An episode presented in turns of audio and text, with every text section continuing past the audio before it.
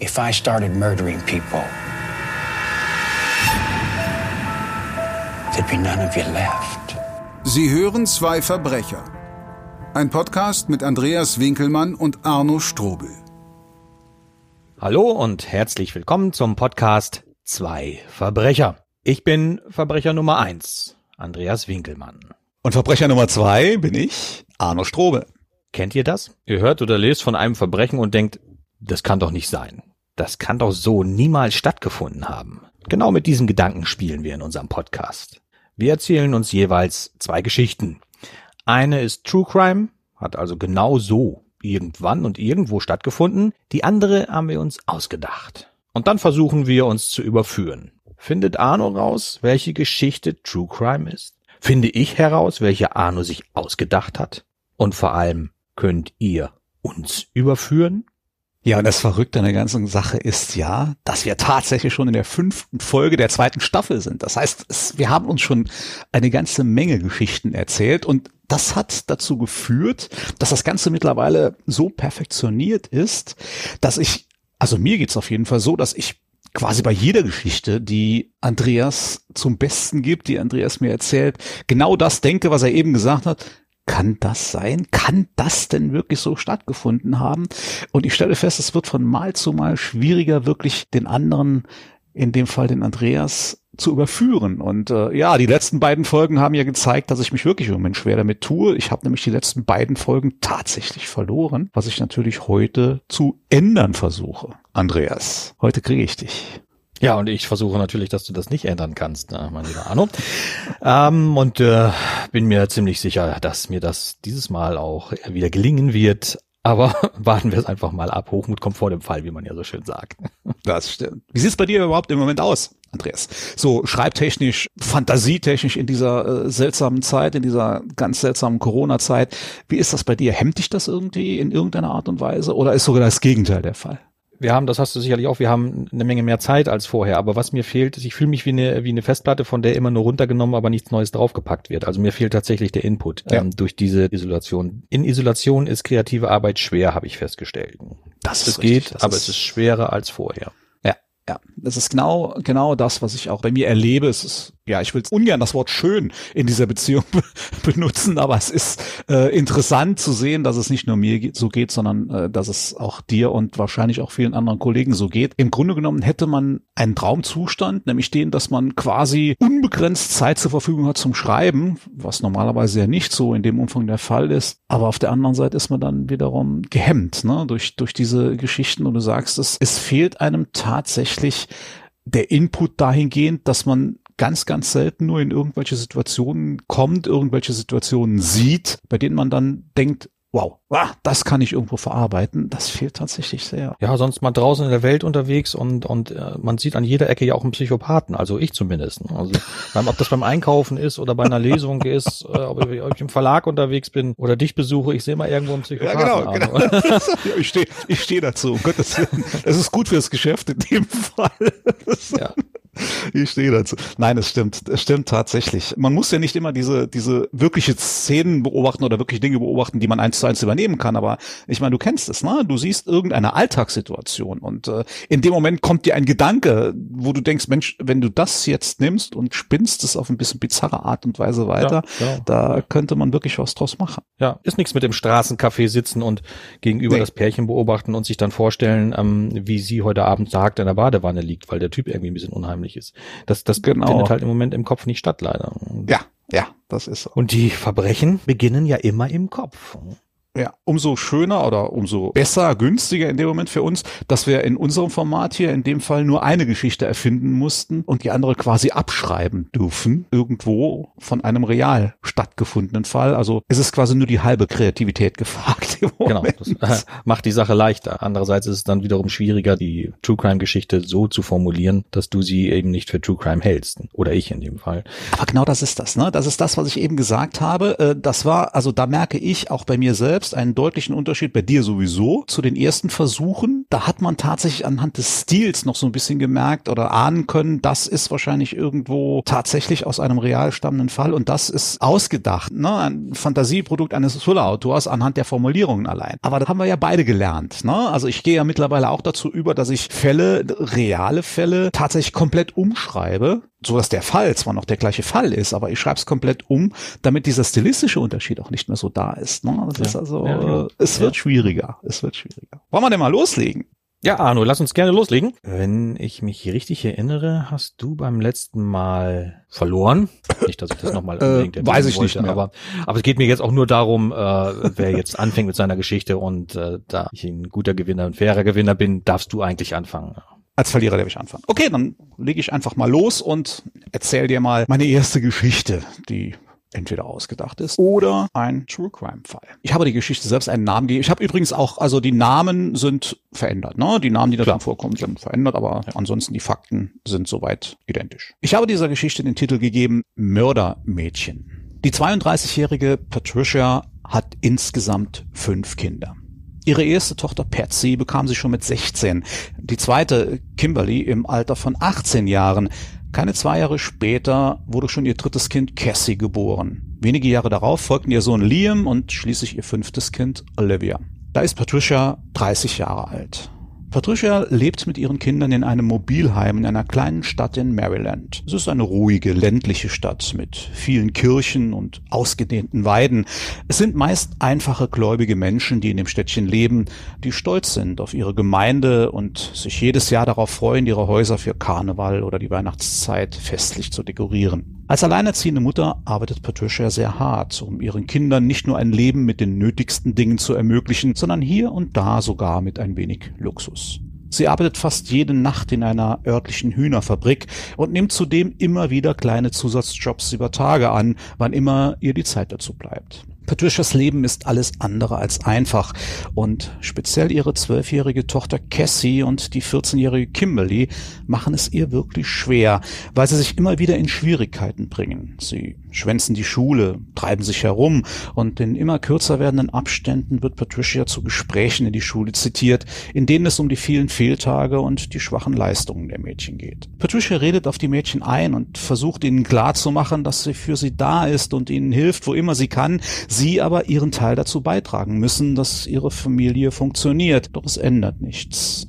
Die Mädchen werden ihr gegenüber immer unzugänglicher und sind tagsüber immer seltener zu Hause. In Situationen, in denen sie doch zu Hause sind, kommt es immer häufiger zu Wutausbrüchen und sogar zu Handgreiflichkeiten gegenüber ihrer Mutter. Die beiden anderen älteren Kinder erleben mit, wie sehr ihre Mutter unter der Situation leidet und versuchen auf ihre Schwestern einzuwirken, doch auch sie kommen nicht an sie heran. Als die Situation in der Familie immer schlimmer wird und Cassie und Kimberly auch abends kaum noch nach Hause kommen, bevor Patricia zur Arbeit aufbrechen muss, droht sie ihnen in einem Gespräch an, sie in eine Einrichtung für schwer erziehbare Kinder bringen zu lassen. Und das ist keine leere Drohung, denn Patricia hat sich mittlerweile tatsächlich schon über diese Möglichkeit erkundigt, weil ihr klar geworden ist, dass Cassie und Kimberly ernsthafte Verhaltensprobleme haben. Als es an einem Abend im Sommer wieder einmal zu einem heftigen Streit zwischen Patricia und den beiden Mädchen kommt, rennen ihre Töchter unter wüsten Beschimpfungen aus dem Haus.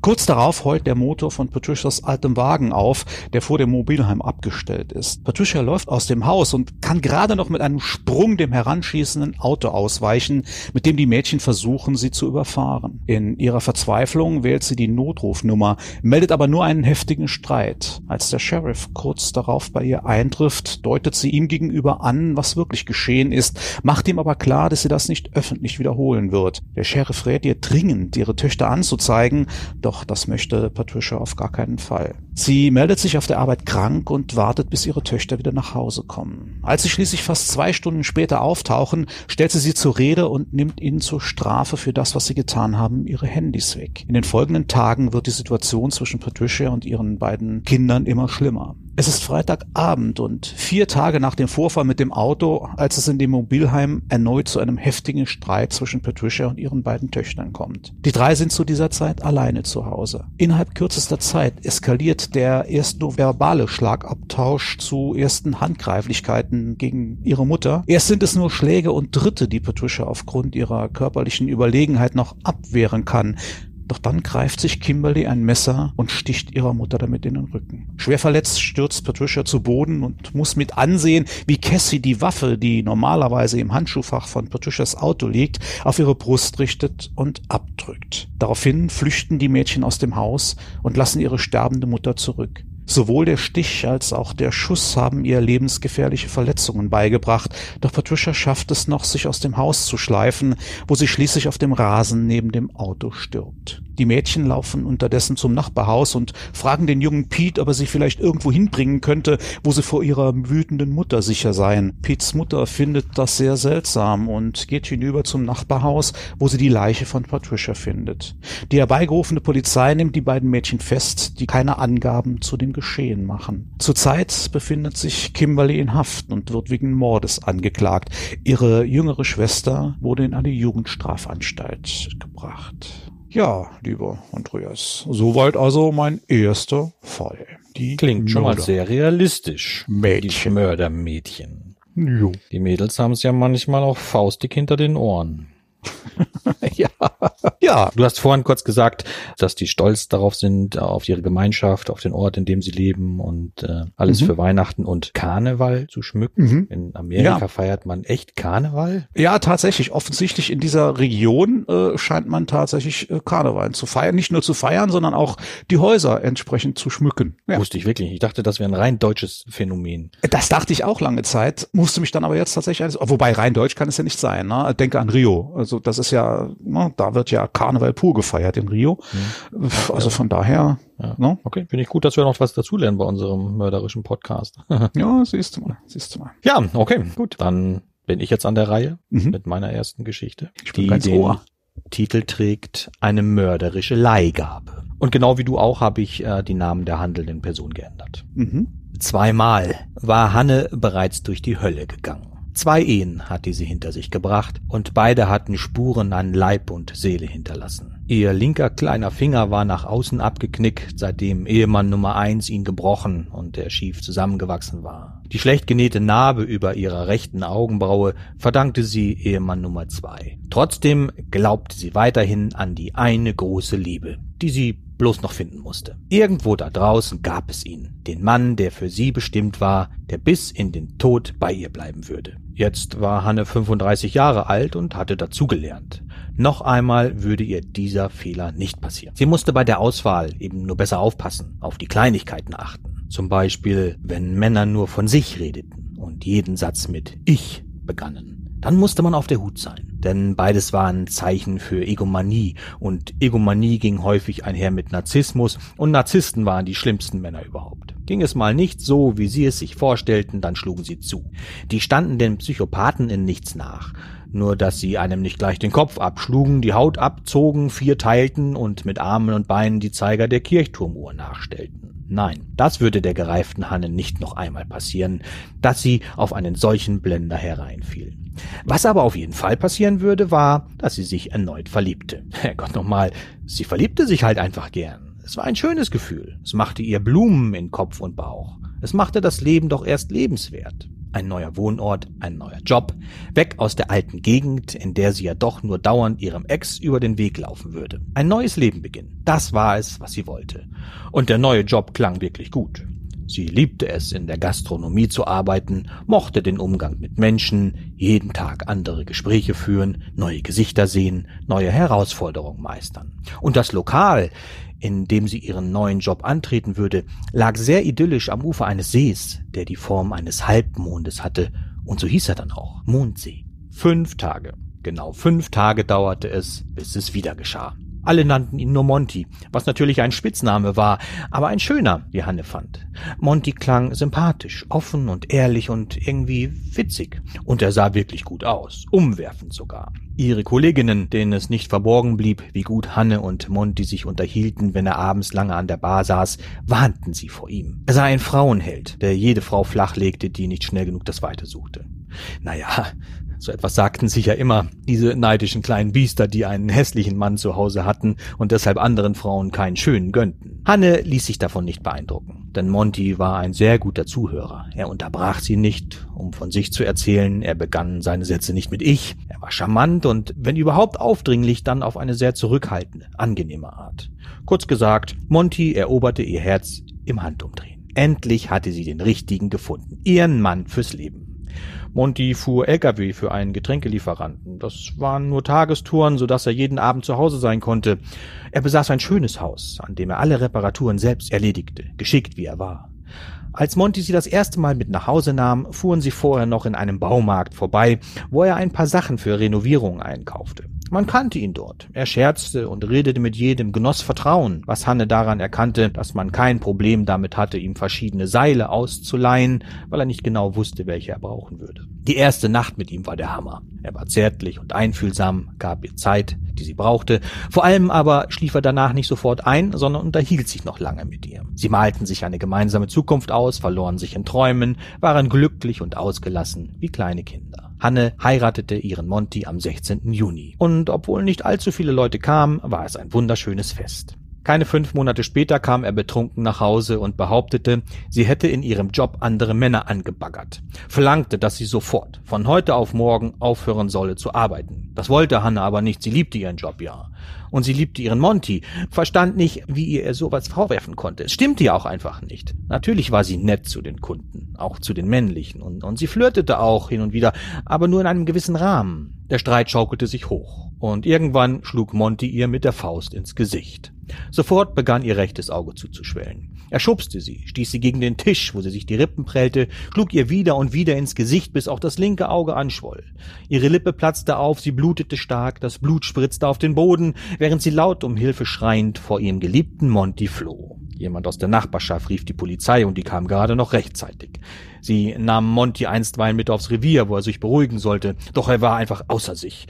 Wisst ihr, was die mir an den Kopf geworfen hat? Dass ich ein Schlappschwanz sei und es ihr nicht besorgen könne, dass ich nicht genug Geld verdiene und sie gezwungen wäre zu arbeiten. Und dann behauptete sie auch noch, ich hätte sie dazu angestiftet, mit Männern zu flirten und ihnen dann für Geld Sex anzubieten. Die Frau ist doch vollkommen durchgeknallt. Okay, ich hätte sie nicht schlagen dürfen, aber sie hat mich auch wirklich zur Weißglut gereizt. Da Hanne auf eine Anzeige verzichtete, durfte Monty wieder zu Hause einziehen, aber die beiden fanden nicht wieder zueinander. Kurz vor Weihnachten verschwand Hanne dann und niemand hörte mehr etwas von ihr, auch ihre Familie nicht. Natürlich hatte sie Monty vorher noch unter die Nase gerieben, dass sie einen anderen, besseren Mann gefunden habe, mit dem sie endlich ein glückliches Leben führen würde. Monty ließ sich in Abwesenheit von Hanne scheiden und zog mit einer anderen Frau zusammen. Drei Jahre später angelten zwei Fischer auf dem Mondsee eine Leiche aus dem Wasser. Sie wurde in die Gerichtsmedizin gebracht. Der obere Teil ihres Gesichts, die Oberlippe und die Nase waren nicht mehr da. Ebenso fehlten die Fingerspitzen. Deshalb war es schwierig, die weibliche Leiche zu identifizieren. Überhaupt befand sich die Leiche in einem ungewöhnlichen Zustand. Ihr Fleisch war in einen Prozess übergegangen, den man Saponifizierung nennt. Dabei nimmt das Fleisch einen, einen seifenförmigen Zustand an was an der Interaktion mit den Mineralien des Sees liegt. Das Fleisch ist dann weich und glitschig und, wenn man es berührt, löst es sich ab, was besonders die armen Fischer erfuhren, denen ein beträchtlicher Teil der Leiche an den Händen kleben blieb, als sie sie ins Boot hieften. Zusätzlich hatten die eisigen Temperaturen am Grund des Mondsees die Leiche jahrelang gekühlt. Feststellen ließ sich aber, dass die Frau brutal geschlagen und erdrosselt worden war. Ermittler fanden im See außerdem Decken und Reste von Seilen sowie Gewichte. Man nahm daher an, die Leiche sei mit den Gewichten in die Decken gewickelt, mit den Seilen zusammengebunden und versenkt worden. Irgendwann hatten sich die Seile gelöst und die Leiche tauchte auf. Eine auffällige Zahnplatte brachte die Rechtsmediziner schließlich auf die Spur der verschwundenen Hanne. Monty wurde ausfindig gemacht und angeklagt, seine damalige Frau getötet zu haben. Er behauptete allerdings steif und fest, Hanne habe noch gelebt, als er sie zuletzt sah, und die Leiche, die man aus dem Mondsee gefischt habe, könne nicht Hanne sein. Der Zahnarzt jedoch, der Hanne seinerzeit die Zahnplatte implantierte, behauptete, es handele sich sehr wohl um Hanne. Eine Weile sah es so aus, als würde die Mordanklage abgewiesen, weil die Identität der Leiche aus dem See nicht zweifelsfrei geklärt werden konnte. Bis sich ein Mitarbeiter aus dem hiesigen Baumarkt meldete und behauptete, er warte bis heute auf einige Seile, die Monty sich damals nur ausgeliehen habe. Man verglich die Seile aus dem Baumarkt mit denen aus dem See und kam zu dem Ergebnis, dass es sich um dieselben handelte. Schlussendlich wurde Monty wegen Mordes verurteilt. Was lernen wir daraus? Man sollte eben Dinge, die man sich ausleiht, auch wieder zurückgeben. ich find's immer gut, wenn man aus solchen Stories auch noch was lernen kann, lieber Arno. Ja, das ist so. Das ist wohl wahr. Ja, das ist eine eine Saponifizierung. Schon mal gehört? Ja, natürlich, selbstverständlich. Ist schön eklig, oder? Ich gehe davon aus, du hast wahrscheinlich sowas auch. Ich habe hier also äh, ein, ein forensisches oder zwei forensische Fachbücher. Eins davon wird unter anderem für die Ausbildung auch von äh, Kripo-Beamten und Pathologen und Juristen hergenommen. Und dort findet man also alle möglichen Erklärungen von allen möglichen Todesarten und Umständen. Mit genauer Beschreibung und teilweise auch mit Fotos. Ähm, deswegen habe ich das Buch auch äh, nicht einfach so im Bücherregal stehen, wo sich jeder mal greifen kann, sondern habe es tatsächlich versteckt. Ähm, weil ich denke, wenn das sich jemand greift und schlägt es auf und sieht so die verschiedenen Fotos darin, dann habe ich meinen Ruf als äh, kranker Geist definitiv weg. Von daher passe ich da ein bisschen auf. Aber deswegen ist mir der Begriff auch tatsächlich geläufig. Ja. Ja, also in, interessant. Also eine, eine, sehr interessante Geschichte, so dass man sagen würde, ja, klar, ja, ist alles logisch. Äh, Dinge, die immer wieder vorkommen, Eifersucht oder einfach nur Jähzorn, der dazu führt, dass Gut, Jähzorn, das, genau, ne? ja. ja. Und es ist ja auch der Klassiker, was du eingehend da beschrieben hast, das hast du äh, auch wirklich sehr schön dargestellt. Das findet man immer wieder, dass Frauen, die misshandelt worden sind, immer wieder oder sehr häufig beim gleichen Typ Mann landen, wo sie dann wieder misshandelt werden. Ne?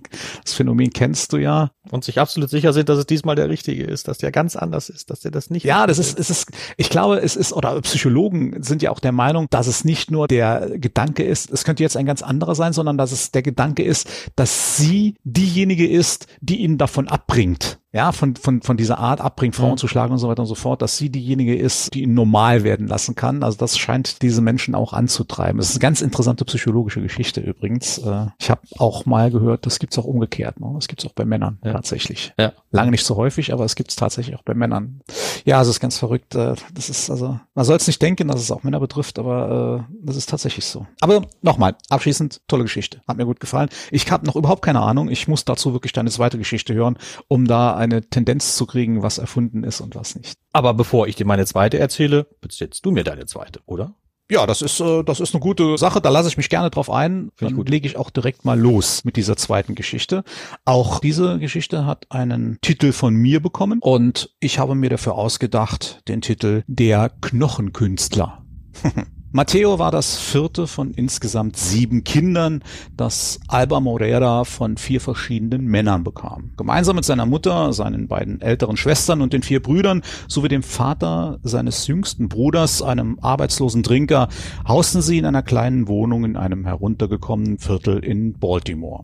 Den kargen Unterhalt für die Familie verdiente Alba mit Jobs als Lagerarbeiterin und auf dem Großmarkt. Matteo war zwölf Jahre alt, als er sich bei einem Sturz beide Arme brach und mehrere Wochen lang für jeden Handgriff auf fremde Hilfe angewiesen war, die er zu Hause allerdings nicht bekam. Seine Mutter war nur nachts zu Hause und seine Geschwister und der Freund seiner Mutter hänselten ihn lieber und quälten ihn, statt ihm zu helfen, so dass der Zwölfjährige trotz zwei eingegipster Arme nicht für sich selbst sorgen konnte, sondern auch allerlei Gemeinheiten Krankheiten über sich ergehen lassen musste. In einem gerichtlich bestellten psychiatrischen Gutachten wurde später diese Phase als Wendepunkt in Matthäus Leben gesehen, denn seinen ersten Mord begann er nur ein knappes Jahr später. Sein erstes Opfer war die 17-jährige Denise, der er mit einem Stein den Schädel einschlug.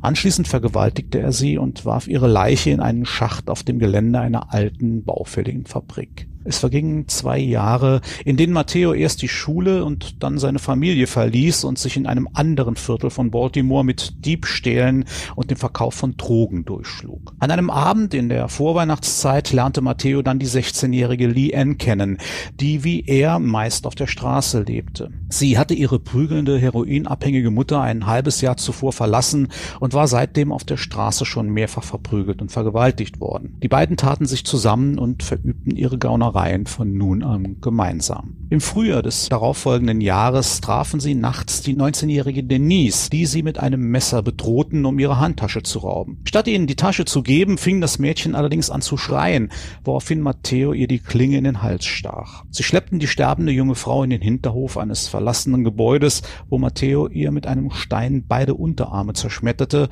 und den mittlerweile toten Körper so auf dem Rücken liegend drapierte, dass ihre Arme seitlich am Körper anlagen, die zertrümmernden unteren Bereiche aber in einem unnatürlichen rechten Winkel nach außen abstanden. Ob Lien ihm bei dieser und den folgenden Taten geholfen oder nur zugesehen hatte, konnte nie sicher geklärt werden. Vier Monate nach dem Mord an Denise brachen Matteo und Lien in das Haus der ledigen Lehrerin Marven R. ein. Matteo erschlug die 54-Jährige in ihrem Bett und brach ihr dann beide Arme und beide Beine, indem er zwei Scheite Kaminholz mit einer Lücke dazwischen unter ihre Gliedmaßen legte und dann die Knochen mit dem stumpfen Ende einer Axt, die er in der Garage gefunden hatte, an dieser Stelle zertrümmerte. Wie sein erstes Opfer legte er dann den Körper der Frau so auf den Boden, dass Arme und Beine an den gebrochenen Stellen im rechten Winkel abstanden. Anschließend durchstöberten die beiden das Haus der Frau und nahmen ihre Schmuck und etwas Bargeld Bargeld mit, das sie fanden. Kurz darauf wurde Lee Ann bei dem Versuch, einen goldenen Ring der Frau einem getarnten Polizisten zu verkaufen,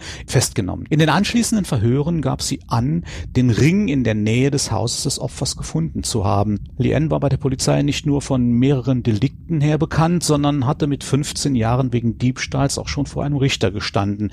Der hatte sie mit der Androhung freigelassen, sie beim nächsten Mal ins Gefängnis zu stecken. Eine direkte Verbindung zu dem Mord an der Frau konnte ihr zwar nicht nachgewiesen werden, Wegen Hehlerei wurde sie aber zu einer Freiheitsstrafe von acht Monaten verurteilt und in die Justizvollzugsanstalt in Baltimore überstellt, wo sie wegen mehrerer Streitigkeiten mit anderen weiblichen Häftlingen auch die vollen neun Monate absitzen sollte. Man geht davon aus, dass es die Trennung von Lien war, die Matteo in einen wahrhaften Mordrausch versetzte. Anfang September, nur zwei Wochen nach Liens Inhaftierung, erstach Matteo die 36-jährige Caroline P. am Ufer des Patasco River und zertrümmerte die Knochen ihres linken Arms an so vielen Stellen, dass er ihn anschließend in einem unregelmäßigen Kreis anordnen konnte. Ende Oktober des gleichen Jahres wurde die Leiche der 22-jährige Britney in einer schmalen Seitengasse ebenfalls in der Nähe des Potapsco Rivers gefunden. Ihr waren die Beine mehrfach gebrochen und die Unterschenkel dann auf dem Rücken liegend nach oben gebogen und mit den Handgelenken zusammengebunden worden. Die ersten Polizisten, die am Fundort eintrafen, mussten sich bei dem Anblick übergeben. Es folgten im Dezember Dezember die 31-jährige Maggie mit gebrochenen Armen, im Januar die erst 17-jährige Joanna, deren Beine mehrfach gebrochen und regelrecht ineinander verknotet worden waren, im Februar des Folgejahres die 44-jährige Kathleen und Anfang Mai die 22-jährige Studentin Carla, deren Leiche wie die von Caroline am Ufer des Watapsco Rivers gefunden wurde. Dieser Mord unterschied sich von den vorherigen, weil Arme und Beine der Frau unversehrt waren. Stattdessen hatte Matteo ihr das Genick gebrochen und den Kopf Kopf so verdreht, dass ihre toten Augen gegen den Himmel gerichtet waren, während ihr toter Körper auf dem Bauch lag. Zudem wurde bei der Obduktion festgestellt, dass sie vergewaltigt worden war. Wie sich kurz danach herausstellte, war sie außer Denise das einzige Opfer, an dem sich Matteo sexuell vergangen hatte. Kurz bevor Lien aus dem Gefängnis entlassen werden sollte, geriet sie mit ihrer Zellengenossin in einen heftigen Streit, der derart ausartete, dass die beiden Frauen aufeinander losgingen. Im Laufe dieser Schlägerei fiel die Frau so unglücklich mit dem Hinterkopf auf den Betonboden der Zelle, dass sie in den Folgen der Verletzungen starb. Lien kam in eine Einzelzelle, in der sie bleiben sollte, bis ihr der Prozess wegen Mordes dritten Grades gemacht wurde. Zwei Tage nachdem Matteo davon erfuhr, erschien er auf einem Polizeipräsidium und gestand alle Morde, die er begangen hatte. Ein psychiatrisches Gutachten, das die Richterin in Auftrag gab, bescheinigte Matteo zwar eine nur gering ausgeprägte Fähigkeit, Mitleid zu empfinden, erachtete ihn aber, davon abgesehen, für voll schuldfähig.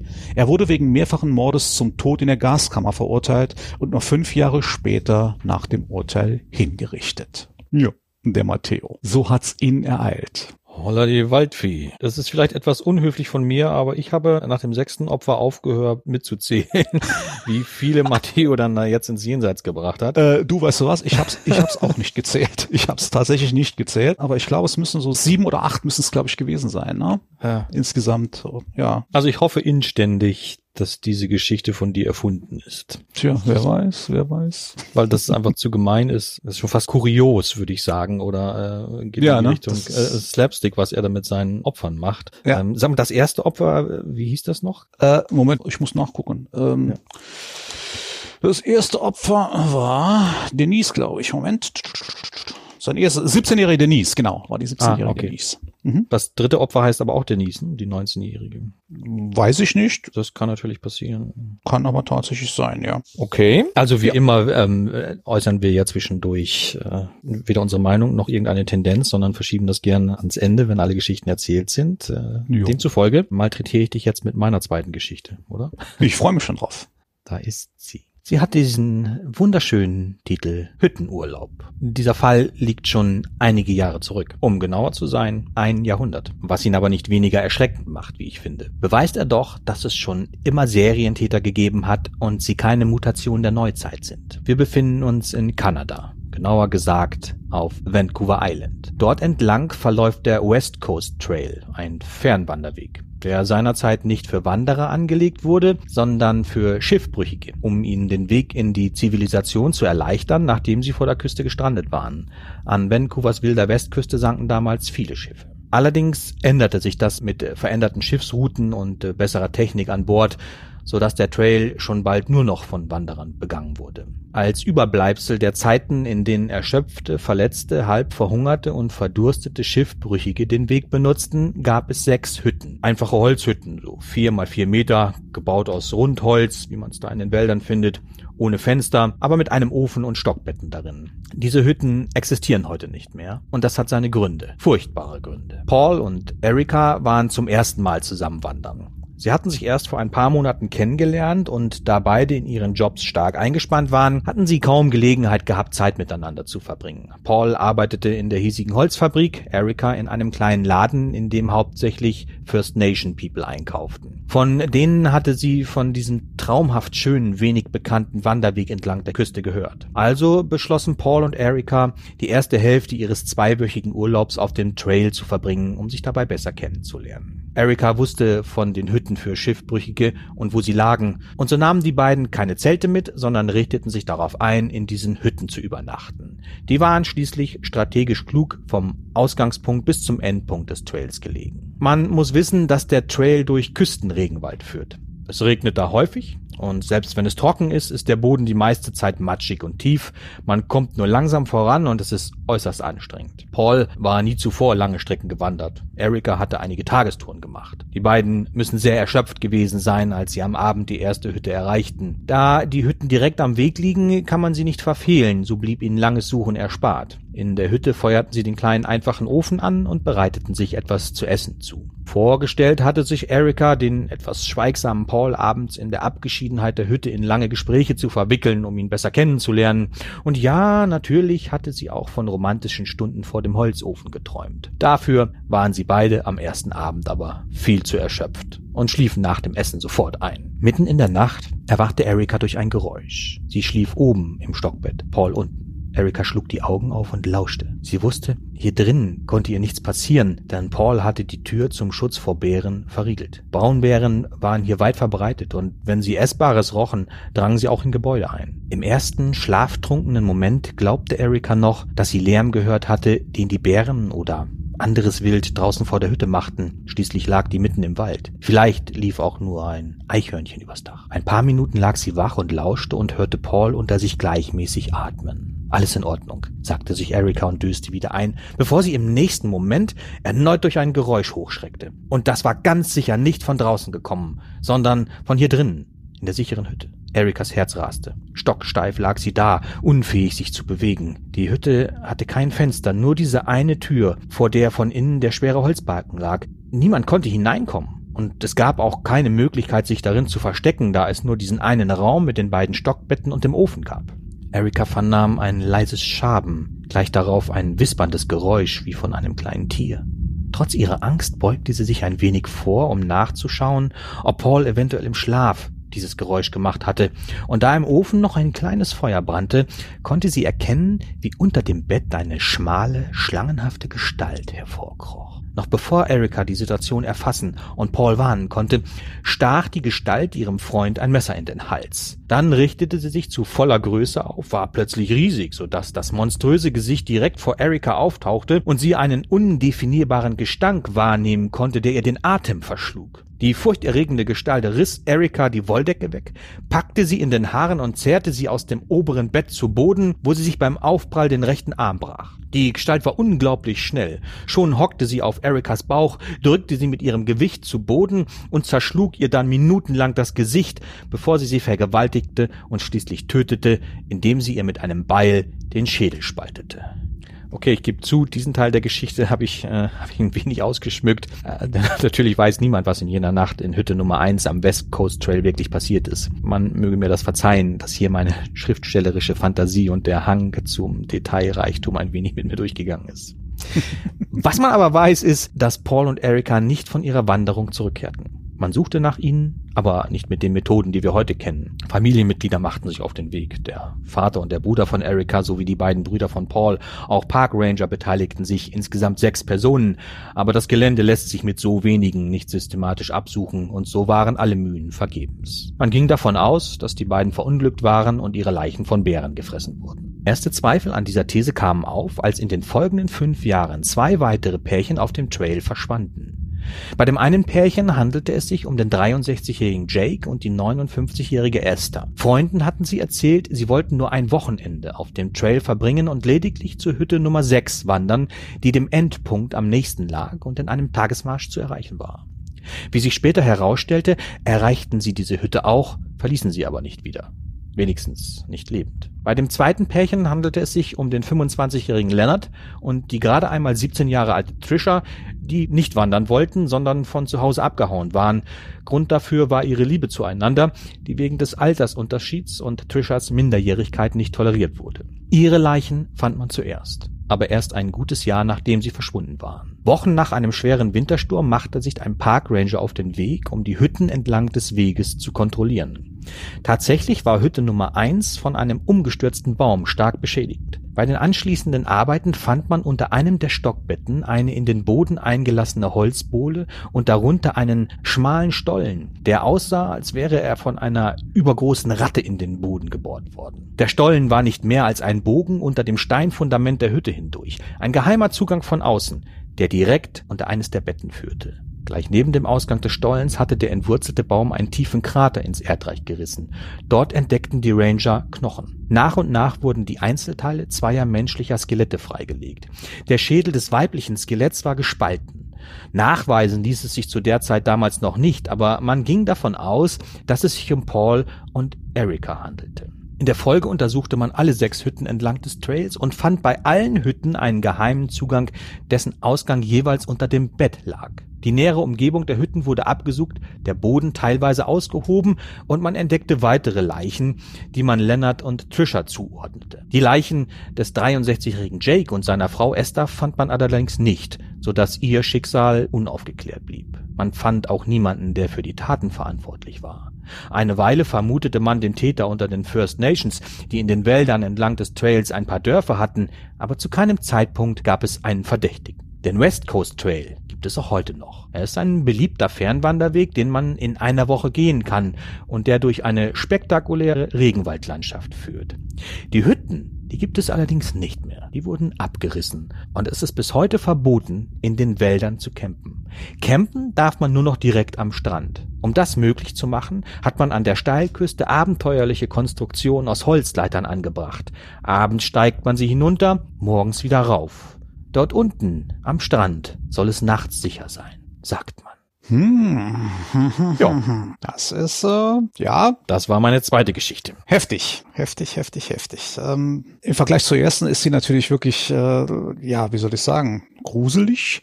Gruselig, ja. äh, ja, wie ich eben bei deiner ersten Geschichte schon sagte, das ist so eine Sache so aus dem Leben gegriffen, ne? so ein bisschen. Mhm. Hm? Oder beziehungsweise aus dem Tod gegriffen, je nachdem, wie man es betrachten möchte. Auf jeden wie Fall. Bei jedem Sache, Mal passiert. Sagt, na, ja, ne, wo man sagt, ja, habe ich schon mal sowas in der Art, habe ich schon mal irgendwo gehört oder gelesen oder ne, sowas in der Art. Wobei das jetzt hier natürlich ein Knaller ist. Äh, so Tunnel, bogenförmige Tunnels unter Hütten durchgegraben und wow. Ja. Also wenn ich das richtig verstanden habe, dann hast du äh, einen Teil dieser Geschichte, wenn sie denn wahr wäre, hast du einen Teil der Geschichte also dazu erfunden, quasi. Ja, ich konnte mich einfach nicht zurückhalten. Also es weiß ja niemand, wie die da ums Leben gekommen sind. Letztendlich war ja niemand dabei, außer die Opfer selbst und der Täter. Aber ich habe mich einfach dazu hinreißen lassen, die, die Tötungsszene etwas genauer zu beschreiben. Ja, das ist eine Berufskrankheit. ja, hm, kommt mir irgendwie bekannt vor, sowas. Tatsächlich. Ich habe mich noch zurückgehalten dabei. Naja, mit dem zertrümmerten Gesicht und dann dem gespaltenen Schädel, das ist natürlich schon hm, gut. So, jetzt, jetzt muss ich mal überlegen. Fragen, habe ich noch Fragen dazu? Nein, Fragen habe ich jetzt, glaube ich, so direkt keine mehr. Wer, wer beginnt denn dieses Mal überhaupt äh, mit der Auflösung oder beziehungsweise mit der Einschätzung? Du oder ich? Wow, ja, ähm, das äh, darf ich? Ja, sehr gerne. Ja, sehr gerne. Weil ich habe mich wirklich, ich habe mich schon festgelegt, Arno. Ich habe mich ja, definitiv festgelegt. Es kann sein, dass du mich damit total aufs Glatteis führst. Wahrscheinlich ist das auch so, weil es, weil es für mich einfach auch so offensichtlich ist. Aber worüber ich gestolpert bin in deiner Geschichte Knochenkünstler, mhm. Das ist das, warte mal, ich zähle noch mal eben, eins, zwei, drei. Das vierte Opfer, die hieß Marvin R., mhm. relativ alt schon, also mit 54 in dieser Gruppe von Opfern relativ alt. Und da hattest ja. du geschildert, er hat ihr Holzscheite unter die Beine gelegt und hat das dann mit einem Beil, also hat so einen Hohlraum unter ihren Knochen geschaffen, damit hat einen Beil draufgeschlagen, damit die Knochen an der Stelle halt eben brechen. Mhm. Ist das richtig in Erinnerung? Ja, in der Art, ja. Weißt du, woran mich das erinnert hat? Nein, erzähl. Nicht an etwas, was ich selbst mal getan oder erlebt hätte. Gut, Erleichterung. sondern an eine sehr, sehr bekannte Filmszene, die, die dürftest du eigentlich auch kennen. Und zwar ist das aus Stephen Kings Verfilmung Misery. Ja, Mis du meinst Misery? Misery, genau. Da gibt es so eine Szene, da legt sie ihm auch, äh, dem Schriftsteller, der ans Bett gefesselt liegt, legt ihm Holzklötze unter die, äh, unter die Füße und schlägt dann nee. äh, Hammer drauf, um sie ist tatsächlich ähnlich, hast du recht, aber wenn ich mich recht entsinne, legt sie ihm die Holzscheite nicht unter die Füße, sondern zwischen die Beine, zwischen die Knöchel und schlägt dann, glaube ich, seitlich, seitlich irgendwie mit dem Vorschlaghammer dagegen dagegen oder sowas. Ja, ja aber die ist eben, du hast recht, die ist ja, wirklich, ja, genau, doch, stimmt, genau. stimmt, du hast recht. Ja, ja, du hast recht. Ja, gut, dann kann ich das natürlich verstehen. Jetzt tust du auch wieder gerade so, als ob dir das gerade erst einfällt, dass diese Szene so ähnlich ist wie die, die du geschrieben hast.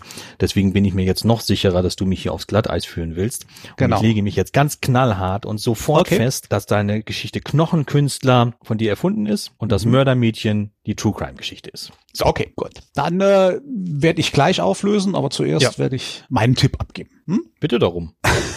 Also möglich, möglich wären die Geschichten natürlich beide. Absolut. Die zweite ist natürlich sehr spektakulär. Diese, diese zweite Geschichte, die du, die du da erzählt hast, äh, die ist natürlich recht spektakulär und sie ist, ist auch, auch schon 100 Jahre alt. Stelle ich mir natürlich die Frage, vor 100 Jahren, die würde ich mir grundsätzlich stellen, ne? jetzt mal abgesehen davon, dass das 100 Jahre ist. Ich stelle mir die Frage, wenn jemand jetzt tatsächlich aus welchen Gründen auch immer Menschen umbringen möchte, wird er vor, soweit vorsorgen, dass er tatsächlich an diesen Hütten Tunnels baut und dann immer wieder, ich weiß ja nicht, legt er sich da auf die Lauer irgendwo, aber bei welcher Hütte macht er das? Und wenn er sich, wenn er das nicht bei einer macht, macht er Stichproben und guckt, ob eine Hütte belegt ist und krabbelt dann nachts durch sein, na, ich weiß es nicht, ich weiß es nicht, ich weiß es nicht. Mag sein, dass ich tatsächlich, dass ich wieder daneben liege, es wäre schade, es wäre wirklich schade, aber mag sein, dass ich wieder daneben liege, aber ich sage jetzt einfach mal, ja, ich lege mich auch einfach mal fest. Diese Geschichte, die so spektakulär ist, die ist mir ein bisschen zu spektakulär und ich tippe einfach mal, dass du die erfunden hast und dass diese andere Geschichte, mörderische Leihgabe, war das, glaube ich, deine erste Geschichte,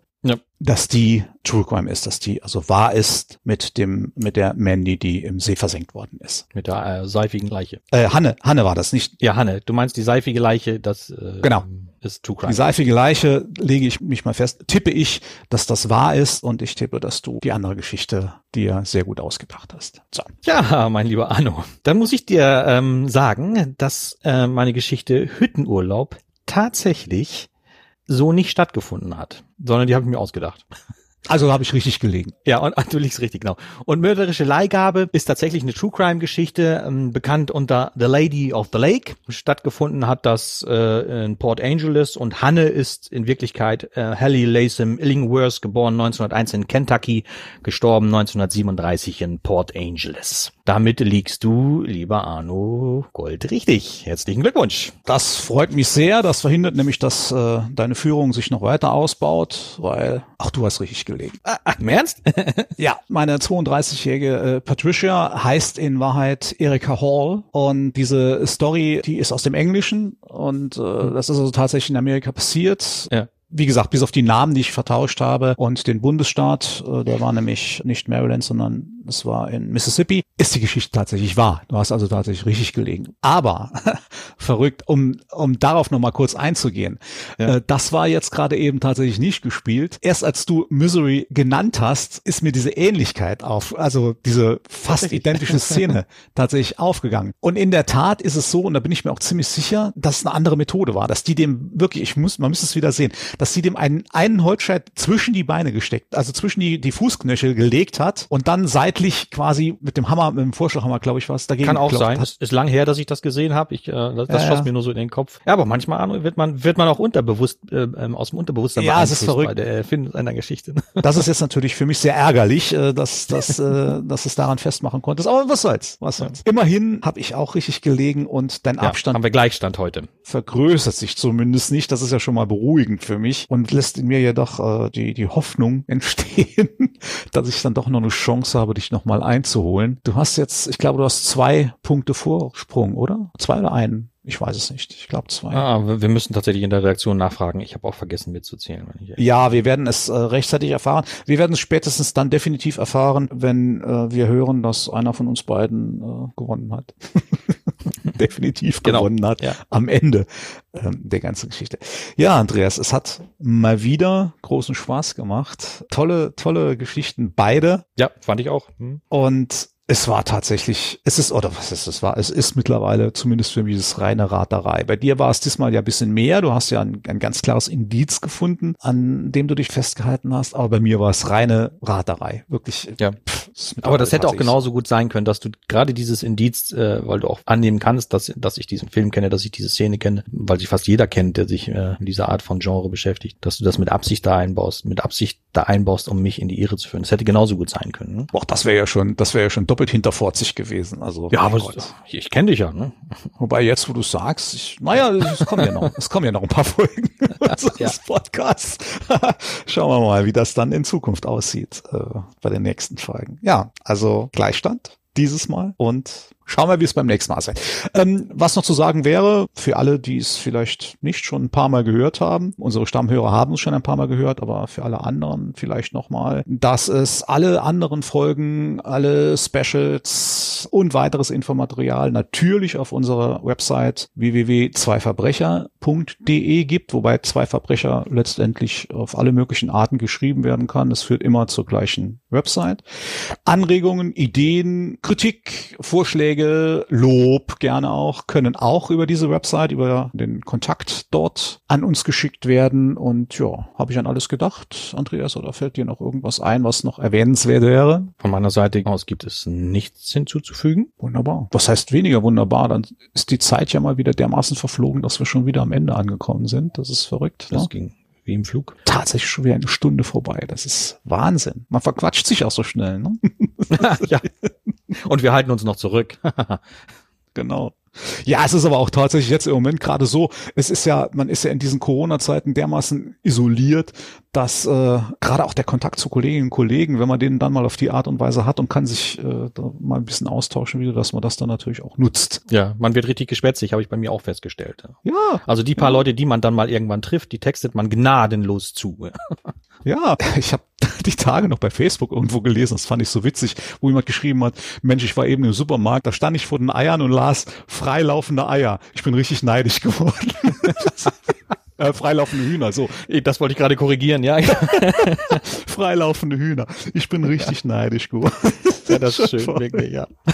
Es treibt schon seltsame Blüten, das Ganze. Ja, lieber Andreas, es hat Spaß gemacht. Es, äh, ich freue mich schon auf die nächste Runde. Ich freue mich, eine Geschichte wieder zu suchen, mir eine auszudenken. Ich glaube, dir geht es ganz ähnlich. Und äh, ja, glaube, dann können wir uns so langsam verabschieden von unseren Zuhörerinnen und Zuhörern. Genau. Ja, ich danke dir, Arno, für deine wunderbaren Geschichten. Ich danke allen, die uns zugehört haben und hoffentlich mitgeraten und mitgerätselt haben und die wir vielleicht aber auch hinters Licht führen konnten. Und in diesem Sinne wünsche ich euch alles Gute. Bis zum nächsten Mal. Und denkt immer dran, Verbrechen beginnen immer im Kopf, auch in euren. In diesem Sinne, bye bye. Ciao, ciao. Macht's gut. Sie hörten den Podcast Zwei Verbrecher. Ein Podcast mit Andreas Winkelmann und Arno Strobel. Herausgegeben vom Rowold Verlag in Zusammenarbeit mit den Fischer Verlagen. Created by Walid Nakspandi und Gregor Mittendorf.